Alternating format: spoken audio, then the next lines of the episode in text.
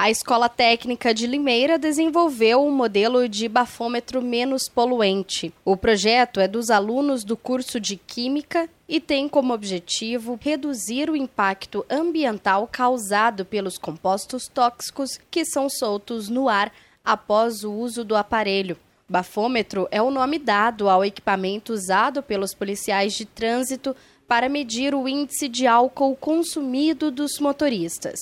No modelo atual, são usados de cromato de potássio e ácido sulfúrico. Esses dois componentes químicos são nocivos ao meio ambiente, especialmente quando descartados de forma incorreta. A primeira dificuldade que o grupo apresentou foi conseguir uma mudança de coloração rápida e visível, que indicasse a presença de álcool com a mesma eficiência do processo atual. Superada a fase, o time de estudantes passou a desenvolver um modelo similar. Agência Rádio Web de São Paulo, Larissa Diamantino.